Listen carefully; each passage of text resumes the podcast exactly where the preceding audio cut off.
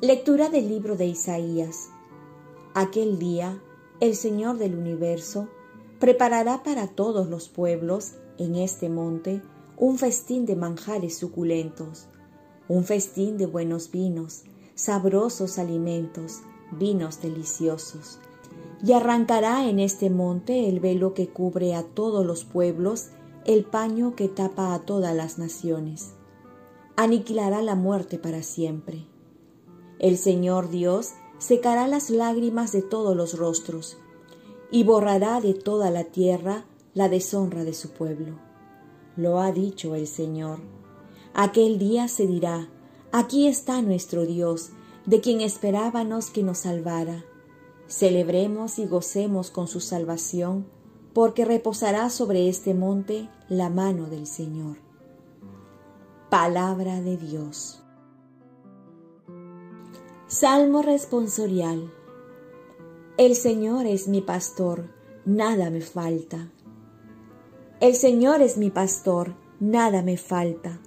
En verdes praderas me hace recostar, me conduce hacia fuentes tranquilas y repara mis fuerzas. El Señor es mi pastor, nada me falta.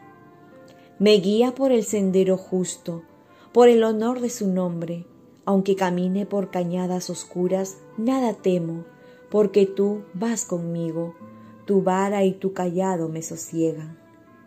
El Señor es mi pastor, nada me falta. Preparas una mesa ante mí, enfrente de mis enemigos, me unges la cabeza con perfume, y mi copa rebosa. El Señor es mi pastor, nada me falta. Tu bondad y tu misericordia me acompañan todos los días de mi vida, y habitaré en la casa del Señor por años sin término. El Señor es mi pastor, nada me falta. Lectura del Santo Evangelio según San Mateo. En aquel tiempo, Jesús llegó a orillas del mar de Galilea y subió al monte y se sentó acudió a él mucha gente llevando consigo tullidos, ciegos, lisiados, sordomudos y muchos otros. Los pusieron a sus pies y él los curaba. La gente se admiraba al ver hablar a los mudos, sanos a los lisiados, andar a los tullidos y a los ciegos recobrar la vista y daban gloria a Dios de Israel.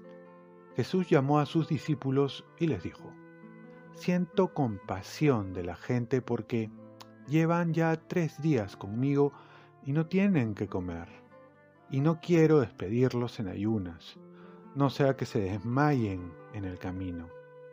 Los discípulos le preguntaron, ¿de dónde vamos a sacar en este despoblado panes suficientes para saciar a tanta gente? Jesús les preguntó, ¿cuántos panes tienen? Ellos contestaron, siete y unos pocos peces. Él mandó que la gente se sentara en el suelo. Tomó los siete panes y los peces, dijo la acción de gracias, los partió y los fue dando a los discípulos, y los discípulos a la gente comieron todos hasta saciarse y recogieron las obras. Siete canastas llenas. Palabra del Señor. Paz y bien, pasar de la compasión a la acción.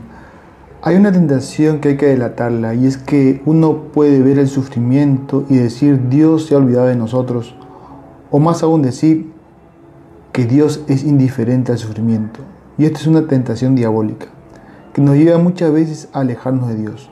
Por ello el Evangelio de hoy nos hace ver todo lo contrario, cómo la gente acudía a Él y Jesús los sanaba y daban gloria a Dios.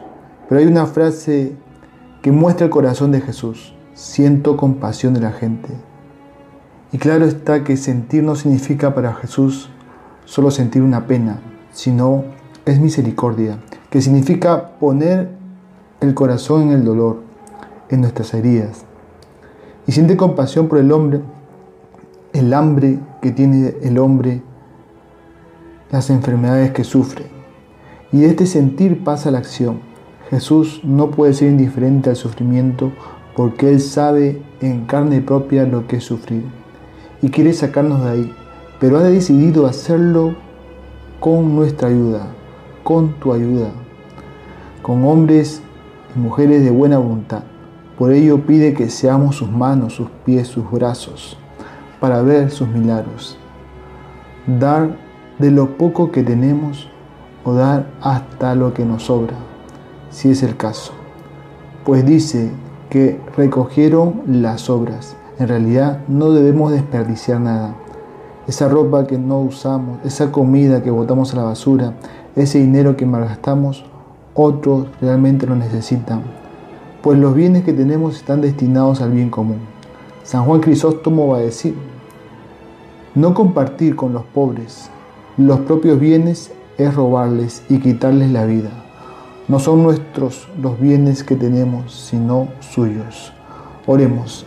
Virgen María, ayúdame a no solo sentir compasión, sino que pasar a la acción concreta para ayudar al más necesitado.